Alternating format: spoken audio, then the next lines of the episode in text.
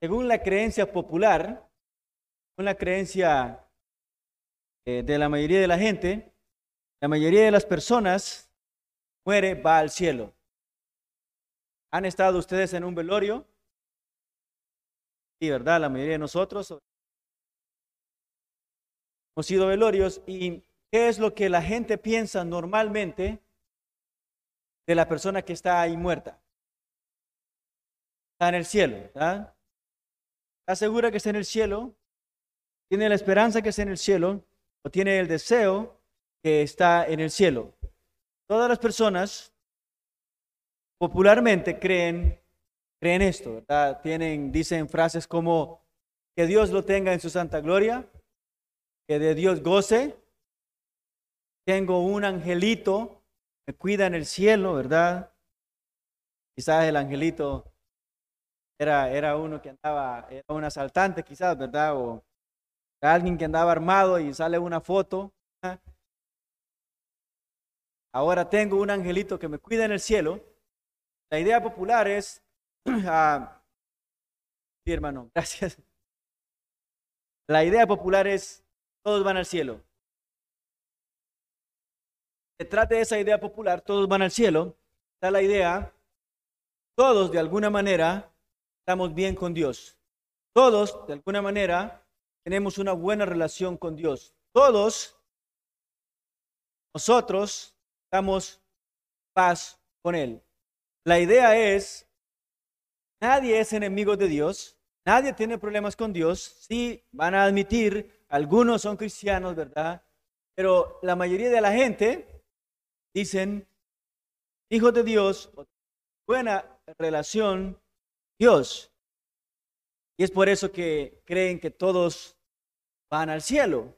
Ahora, esa es la creencia popular, pero también, hermanos, dentro de las iglesias también hay este tipo de creencia, ¿verdad? Bueno, es fácil ir al cielo, solamente tienes que repetir ciertas cosas, tienes que hacer esta oración, tú puedes tener una relación Dios y puedes ir al cielo. Lo que se presenta dentro de la iglesia y fuera de la iglesia es, estamos bien con Dios todos. No hay un problema. Ahora, pero si leemos la Biblia, hermanos, en cualquier parte que leamos, ya sea Génesis, Apocalipsis, cualquier libro que leamos, la Biblia no presenta ese, ese tipo de pensamiento. La Biblia, si ustedes ven, por ejemplo, Jesús siempre estuvo advirtiendo sobre lo fácil que es ser un cristiano falso, lo fácil que es ser una persona que cree que es cristiana, pero sin embargo no serlo. Y también enfatizó que ser un cristiano verdadero es un milagro del Señor.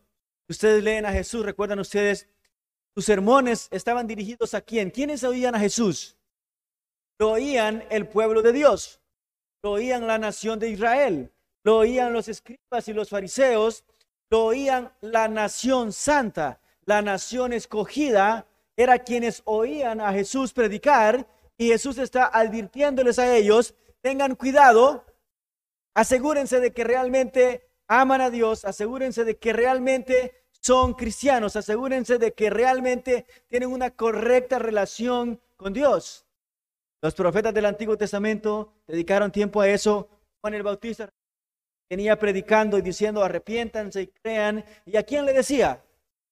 Decía a los, a los no cristianos, no le decía a los paganos, le decía a la nación santa de Israel, le decía a los escogidos del Señor deben asegurarse que su cristianismo es verdadero. Hermanos, si ustedes leen la epístola a los hebreos, van a darse cuenta que casi toda la epístola está destinada a llamarnos a ver si nuestro cristianismo es real. Eh, estamos estudiando los martes Santiago y Santiago está enfocado en ayudarnos, en advertir a que si a, ver si nuestro cristianismo es real o si nuestro cristianismo es falso. ¿De qué sirve que un hombre diga que tiene fe, dice Santiago, y no tiene obras? de nada. Porque como el cuerpo sin espíritu está muerto, así la fe sin obras está muerta. Y lo que Santiago quiere hacer es motivarnos. La semana pasada estudiábamos de ser hacedores de la palabra y no tan solamente oidores engañándonos a nosotros mismos. Así que la Biblia una y otra vez constantemente nos está motivando, nos está animando, nos está advirtiendo a que nosotros pongamos atención a una cosa. Pongamos atención a si somos cristianos o no somos cristianos. Hermanos, esa es una gran pregunta. Esa es la pregunta más importante. ¿Por qué? Bueno, hermanos, una de las razones, hermanos, es porque la gente piensa que todo el mundo es cristiano. Debemos saber, debemos dividir entre cristianos y no cristianos, así como lo hace la Biblia. ¿Alguien puede sacar a Osa? No sé qué le pasa a ella hoy. ¿Ah? Mira. ah, ya sé, está buscando a Juliet. Chicas, ¿verdad?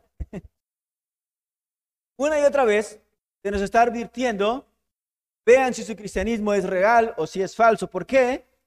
Porque la cultura de Jesús, todo el mundo pensaba que era hijo de Dios. En la cultura de nosotros, todo el mundo piensa que es hijo de Dios. Todo el mundo piensa que va a ir al cielo, hermanos. Pero lo real, hermanos, lo verdadero es, hermanos, que ser un cristiano es un milagro de Dios.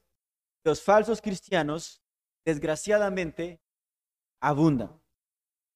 Los puedes recoger por montones. Puedes ir a las calles y preguntar si es cristiano o no, van a decir que sí. Pero, ¿cómo podemos saber nosotros si realmente somos cristianos? ¿Cómo puedo saber yo si soy cristiano?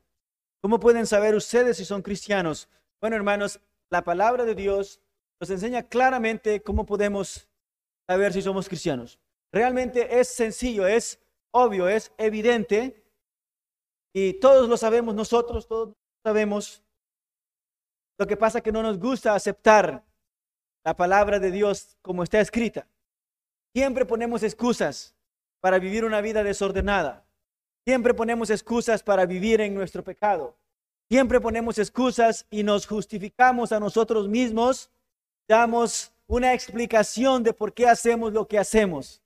Damos una explicación de por qué vivimos en pecado, pero la Biblia dice, bueno, aquellos que son cristianos tienen ciertas cualidades. Y hay muchas cualidades que los cristianos tienen, deben tener, pero esta noche quiero hablar solamente de una. La cualidad fundamental o la, la característica fundamental de un cristiano. Ahora, a modo de introducción, quiero que leamos primera de Juan, capítulo 4, versículos 7 al 8. Y la característica fundamental de una persona cristiana es que ama, que ama. El amor es la característica principal de un cristiano. Es donde se desprenden todas las otras características es la más importante.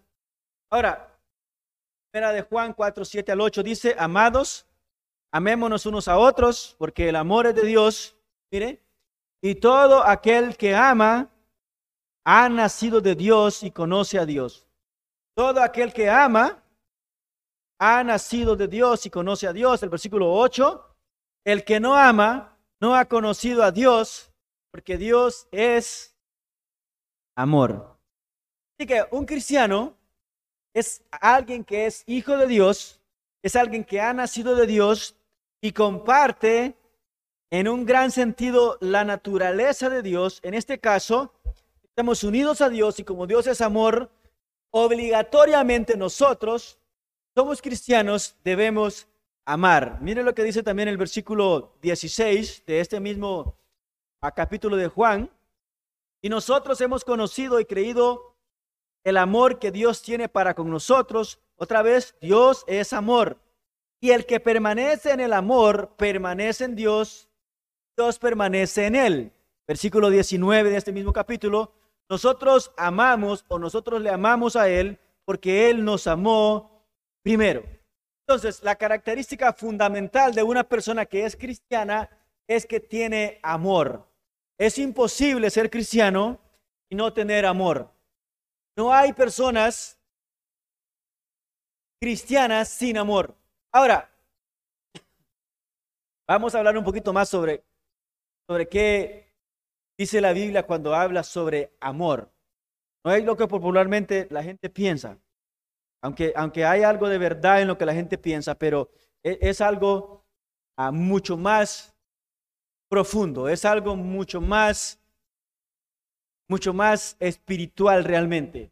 Ahora, hermanos, versículos solo quería demostrarles, solo quería probarles que un cristiano ama. Yo quiero que vayamos ahora a Lucas capítulo 10, versículos 25 al 28. Hermanos, Ah, vamos a estar ahí eh, hasta que sean las nueve de la noche hoy. ¿ah?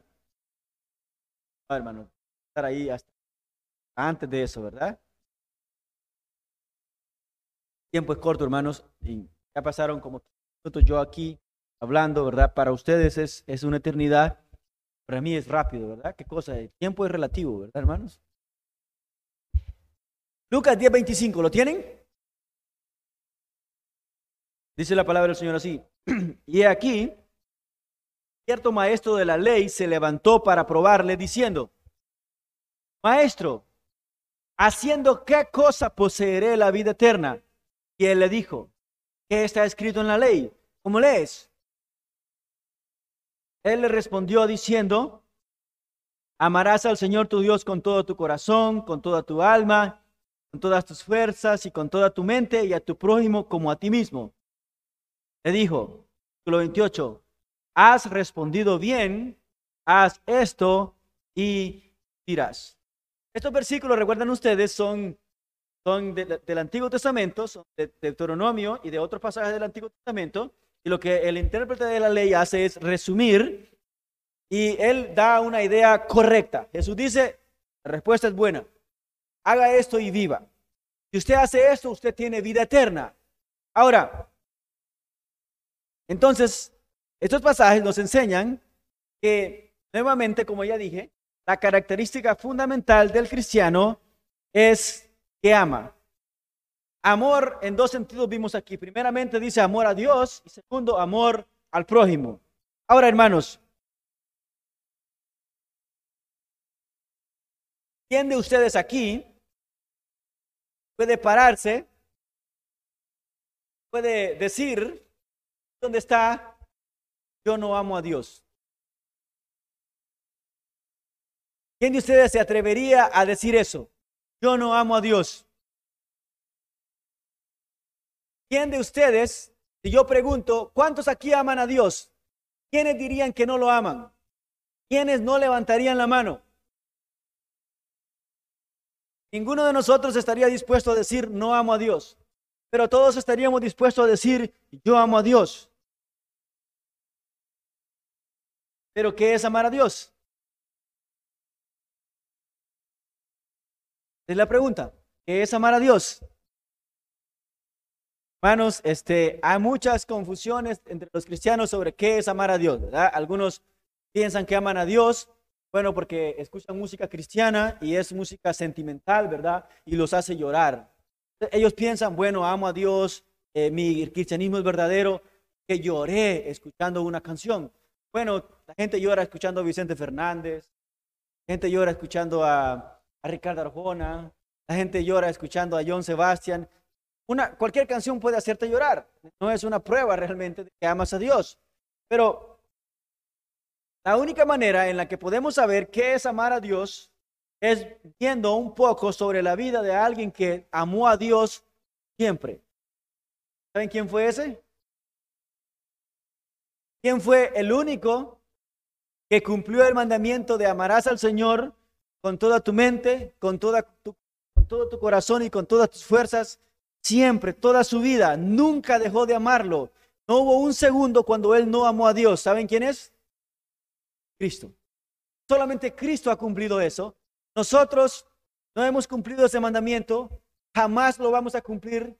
Nosotros somos incapaces, pero Cristo lo cumplió. Ahora, ¿Cómo era la vida de Cristo? ¿Cómo vivió Cristo? Bueno, hermanos, el Nuevo Testamento nos enseña que Cristo tenía celo por la casa de Dios. Tenía un deseo ferviente porque en la casa de Dios se hiciera las cosas correctamente. ¿Recuerdan ustedes cuando los líderes religiosos están usando la casa de Dios para hacer negocio?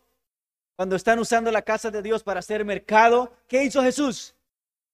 Dice que agarró un látigo, macaneó a todo mundo, echó fuera los animales, le dio vuelta a las mesas de los que cambiaban el dinero y le dijo, váyanse de aquí, no hagan de la casa de mi padre cueva de ladrones, la casa de mi padre escrito está, será llamada casa de oración. Él tenía celo por lo que se hacía en el templo. Él estaba interesado por lo que se hacía ahí fuera realmente para Dios. No fuera un show, ¿verdad? Que no fuera algo en lo que alguien se enriquece y todo eso. No, la casa de Dios es para adorar a Dios, es para honrar a Dios. Entonces, lo primero es que Jesús tenía celo por eso, pero también, hermanos, el motivo de su vida era lo que estaba relacionado con Dios. Él vino del cielo y tenía una misión. La misión era honrar a Dios. La misión era trabajar para que el reino de Dios creciera en esta tierra. Recuerdan ustedes, dice a los discípulos en Juan, mi comida es hacer la voluntad del que me envió. Cuando su madre está preocupada buscándolo, ¿dónde está Jesús? Recuerdan, Jesús tenía 12 años, se le pierde a María por tres días.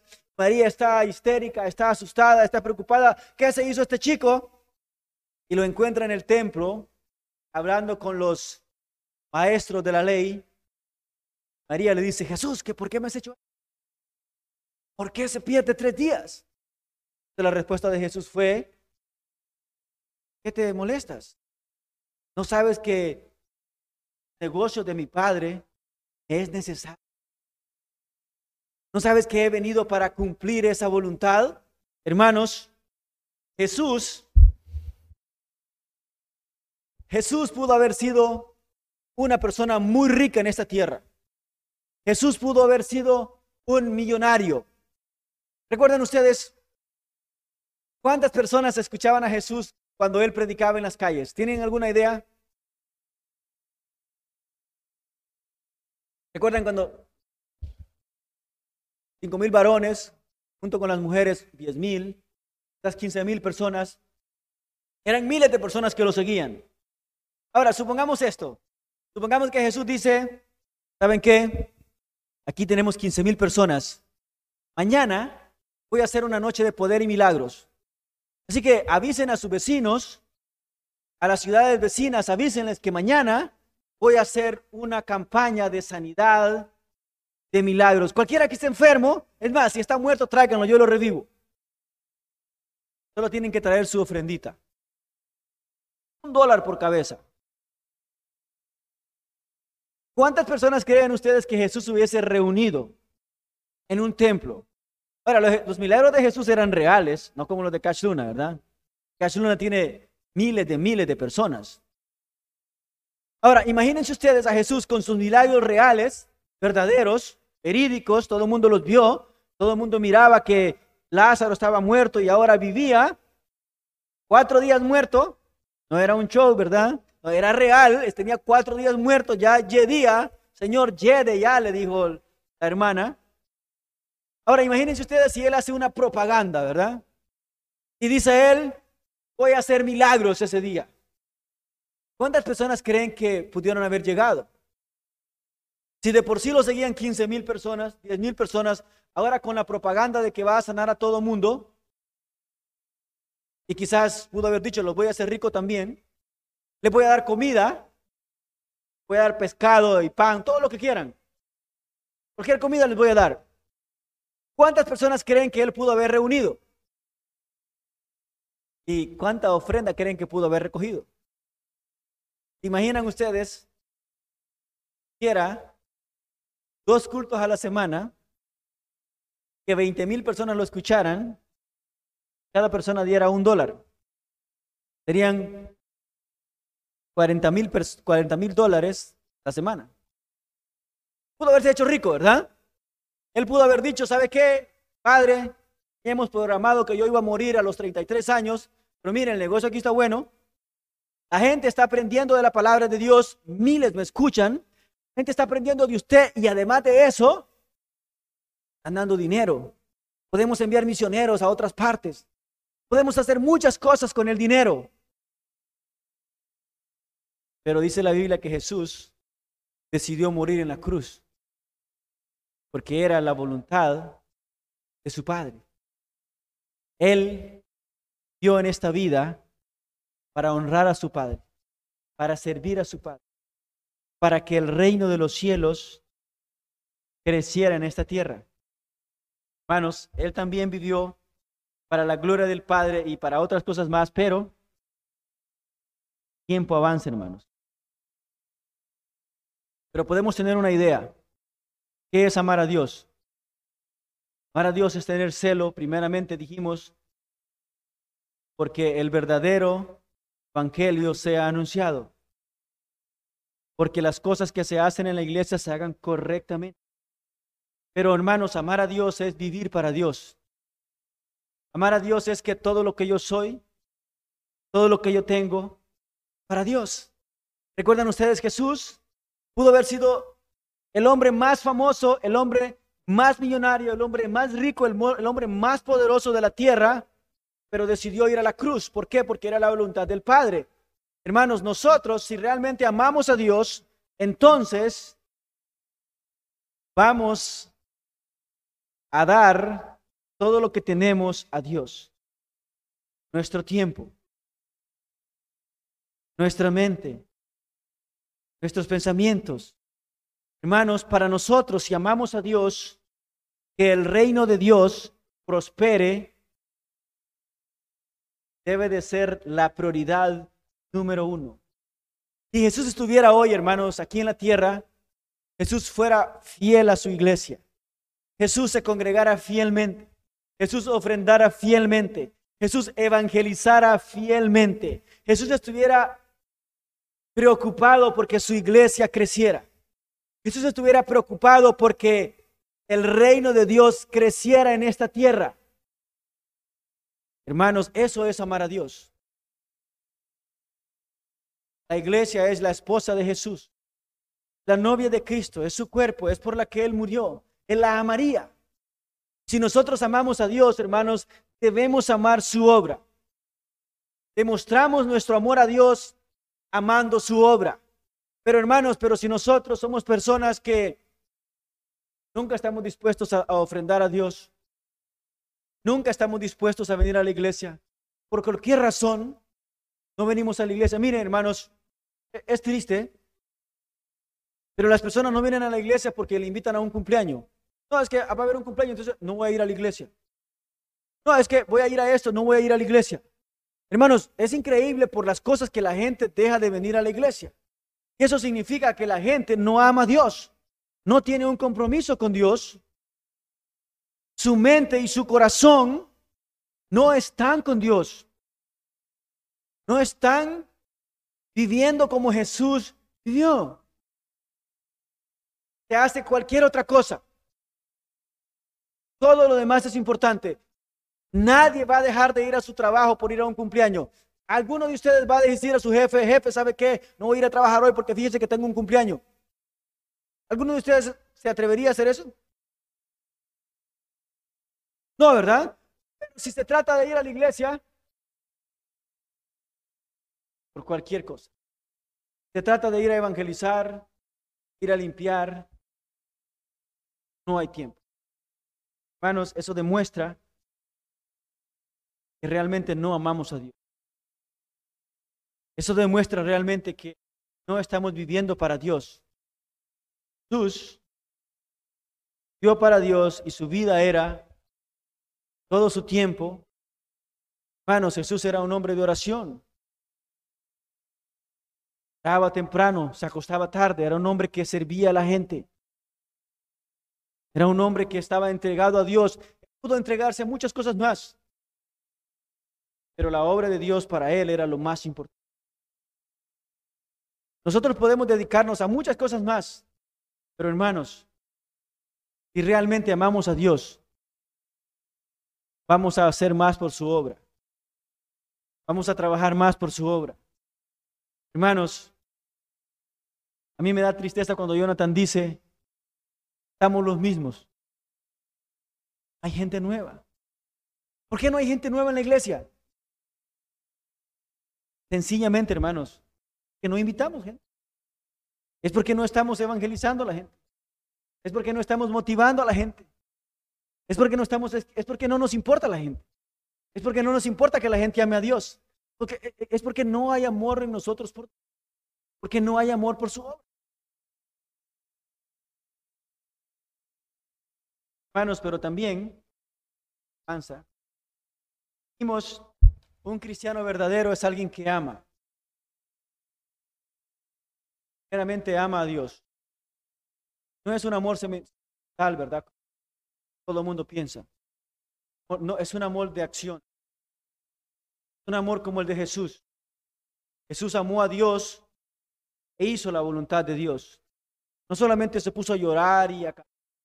No, actuó. Hizo algo. Como el amor de Dios. De que Dios amó al mundo y ¿qué hizo Dios? Dio a su Hijo. Por nosotros. Y amar al prójimo. Hermanos, y quiero que leamos Lucas capítulo 10, versículos 29 al 37. ¿Recuerdan ustedes? Estamos viendo aquí es que Jesús tiene una conversación con un maestro de la ley, quiere tentarle, y Jesús está diciendo, a, el maestro de la ley ha dicho que el primer mandamiento, el gran mandamiento es amar a Dios, pero también amar al prójimo. Ahora, en los versículos que siguen, Jesús va a decir ¿Qué significa para el prójimo?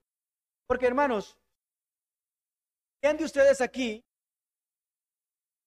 está dispuesto a admitir que no ama a su prójimo? ¿Quién?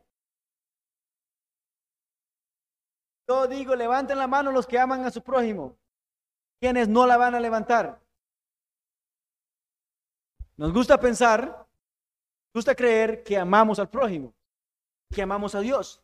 Pero en la práctica realmente no lo hacemos. Ahora, en esos versículos vemos qué significa amar al prójimo. 29, 7 de Lucas. Lucas 10, recuerden dónde estamos. Pero él, queriendo justificarse, preguntó a Jesús, ¿quién es mi prójimo? Respondiendo Jesús dijo, cierto hombre descendía de Jerusalén a Jericó cayó en manos de ladrones, quienes le despojaron de su ropa, le hirieron y se fueron, dejándolo medio muerto. Por casualidad descendía cierto sacerdote por aquel camino y al verle pasó de largo. De igual manera, un levita también llegó al lugar, llegó al lugar y al verle pasó de largo. Pero cierto samaritano que iba de viaje llegó cerca de él y al verle fue movido a misericordia. Acercándose a él, vendó sus heridas y echándole aceite vino Poniéndole sobre su propia cabalgadura, le llevó a un mesón y cuidó de él. Versículo 35. Al día siguiente sacó dos denarios y los dio al mesonero diciéndole, cuídamelo y todo lo que gastes de más yo te lo pagaré cuando vuelva. Versículo 36. ¿Cuál de estos tres te parece haber sido el prójimo de aquel que cayó en manos de los ladrones? Dijo que hizo misericordia él. Entonces, aquí tenemos una explicación de Jesús, una parábola de Jesús de lo que es servir al prójimo. Y primero, el prójimo es cualquier persona que tiene necesidad. Pero aquí tenemos, hermanos, esta parábola y lo que este samaritano hizo con este hombre realmente fue algo grande. Este hombre se arriesgó este hombre entró en peligro por ayudar a su prójimo. El lugar donde está tirado este hombre, dicen los historiadores que era conocido como el camino de la sangre. Y era que obviamente ahí mataban gente, mataban gente, era un camino peligroso. Dicen que hasta, los mil, hasta el año 1800 ahí seguía siendo un camino peligroso. Así que este hombre está en un lugar muy peligroso, ve que hay un hombre sufriendo y se baja de su caballo y le cura, le da primeros auxilios, podemos decir. Ahora, imagínense ustedes esto. Imagínense ustedes que están en Tegucigalpa, un barrio peligroso. De repente ven a un hombre tendido, sangrando, y ven que van dos tipos corriendo. Ven a este hombre tirado ahí. ¿Cuál sería la primera reacción de ustedes? ¿Qué harían ustedes? ¿Ah? Correr. Sí, esa sería mi reacción, correr. ¿Por qué correr? Acaban de saltar a este hombre, los ladrones están ahí, el próximo puedo ser yo. ¿Verdad? Esa sería nuestra reacción. Quizás la mayor ayuda que daríamos es tomar una foto o un video y subirle decir, ayuden a fulano que está tirado ahogándose en sangre en tal lado. Pero sería terrible y temeroso para nosotros bajarnos de nuestro carro, herirlo, eh, perdón, curarlo y estar ahí un rato. ¿Verdad? Entonces piensen en lo que este hombre ha hecho. Este, este samaritano está arriesgando su vida. Los ladrones están acechando y él tiene el, el, tiempo de bajarse de su caballo, curarlo. Después dice que lo subió a su caballo y lo llevó a un lugar donde lo cuidaran. Es como si hoy Tegucigalpa, en un lugar peligroso, alguien estuviera herido, un buen samaritano llegara, curara sus heridas, llevara a la clínica, pagara por la consulta y dijera, mire, cualquier gasto que tenga este hombre en esta clínica, yo lo voy a pagar. Es lo que él está haciendo, es lo que este hombre está haciendo con el, el hombre que está herido. Ahora, ¿qué, qué, ¿qué es lo que Jesús quiere decirnos aquí? Bueno, hermanos, lo que Jesús quiere decirnos es que servir al prójimo requiere sacrificio. Servir al prójimo, hermanos, requiere sacrificar nuestro tiempo, sacrificar nuestro dinero y poner en riesgo nuestras vidas. Hermanos, si amamos al prójimo, tenemos que hacer esto. Pero hermanos, nosotros como iglesia quedamos bien cortos con él. No estamos dispuestos a traer para la ofrenda de la libra y regalar a alguien. No, ni siquiera estamos dispuestos a llevarla. Se nos arruinó un arroz y unos huevos, porque nadie pudo llevarla y regalarla a su prójimo.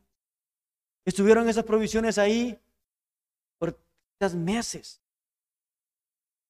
No, no nos estamos sacrificando por el prójimo. Estamos demostrando que no amamos a Dios.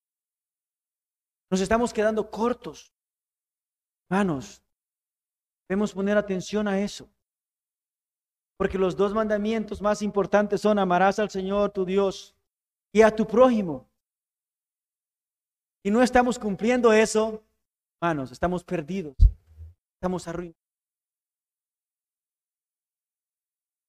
Hermanos, la realidad es que la única persona que amó al prójimo y a Dios con todo su corazón. Jesús vivió 33 años en esta tierra. Vivió amando a Dios 33 años siempre y a su prójimo también siempre. Ahora, ¿por qué Jesús hizo eso? Muchas razones, pero la razón principal por la que Jesús hizo eso fue, hermanos, porque sabía que nosotros no lo íbamos a hacer. Él sabe que nosotros no lo vamos a hacer. Pero Él obedeció por nosotros. Y cuando nosotros creemos en Cristo, Dios nos ve a nosotros como si nosotros amáramos al prójimo, como Jesús lo hace, y como si nosotros amáramos a Dios, como Jesús lo hace. La gran maravilla del Evangelio es que Jesús obedeció en nuestro lugar Estamos acostumbrados a decir que Él murió por nuestros pecados, pero hermanos, Él también enmendó nuestros pecados. Porque cuando hablamos de Dios no es que solamente hicimos algo malo y ahora pagamos el precio y ya estuvo. No, hay que, hay que enmendar ese error. Recuerden ustedes, para que nosotros vayamos al cielo tenemos que ser perfectos. Y para que nosotros, para que Jesús pudiera salvarnos, tiene que haber arreglado nuestra mala vida. Dice la Biblia que estamos en Cristo.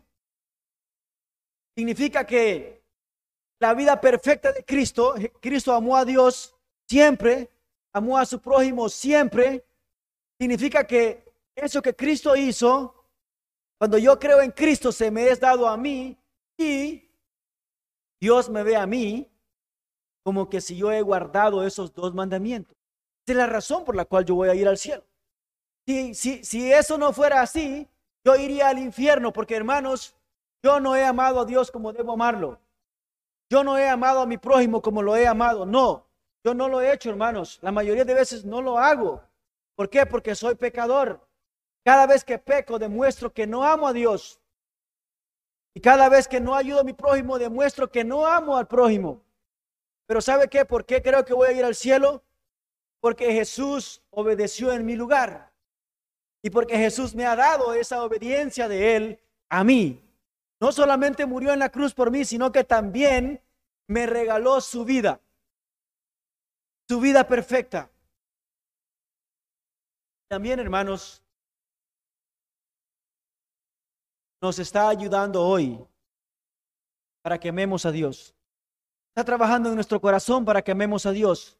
Está trabajando en nuestro corazón para que amemos al prójimo. Porque el deseo de Él es que amemos a Dios, que amemos al prójimo. Y está haciendo una obra en nosotros cada día, hermanos. Está luchando para que nosotros amemos a Dios y amemos al prójimo. Porque de esos dos mandamientos depende todo, hermanos. Así que, ¿cómo podemos saber si somos cristianos? Bueno, llamamos a Dios y llamamos al prójimo. Obviamente, hermanos, nuestro amor es imperfecto. Nuestro amor no es perfecto fallamos, pecamos, nos debilitamos, pero debe de haber, hermanos, cada día un deseo y un crecimiento en esto. Así que les motivo, hermanos, a amar a Dios. Les motivo a tener celo por Dios. Les motivo a tener celos por su iglesia. Les motivo, hermanos, a tener celo por las cosas de Dios. Que dejen de hacer, hermanos, las cosas para ustedes. Dejen de trabajar tanto. Dejen de estar tanto en las redes. Dejen de perder el tiempo en la playa tanto. Dejen de hacer tantas cosas irrelevantes y hagan las cosas que en verdad importan. Sirvan a Dios. Amen a Dios. Prediquen el Evangelio. Vivan el Evangelio. Amen a su prójimo. Dediquen tiempo a su prójimo. Den de su dinero a su prójimo. Traigan ofrenda de la libra. Busquen a quien darle. Hermanos, es por lo que estamos aquí, hermanos. Eso es lo que la iglesia es. Eso es lo que la iglesia debe de ser. Si la iglesia no hace eso, hermanos, que Dios nos envíe un rayo y nos mate a todos. ¿Por qué? Porque en nada estamos. Si no amamos a Dios y no lo demostramos con nuestros hechos, y si no amamos al prójimo y no lo demostramos con nuestros hechos, somos los más miserables. Lo seremos por siempre. Señor, te damos gracias por tu palabra. Queremos pedirte que nos ayudes, Señor, y nos perdones también, Señor, porque cada uno aquí, Señor, yo el primero de todos, no hemos obedecido, Señor, el mandamiento de amarte a ti. Somos pecadores, Señor. Desgraciadamente somos pecadores. No hemos obedecido el mandamiento de amar a nuestro prójimo. Hemos sido negligentes, Señor. Pero pedimos que nos perdone y nos dé la fuerza, Señor, para seguir adelante, para cambiar, Señor. Dé las fuerzas para ser diferentes, Señor, y que podamos crecer en nuestro amor por usted y en nuestro amor por el prójimo, Señor. Y así es tener una seguridad de que realmente hemos con. Por Cristo le pedimos y le damos gracias. Amén.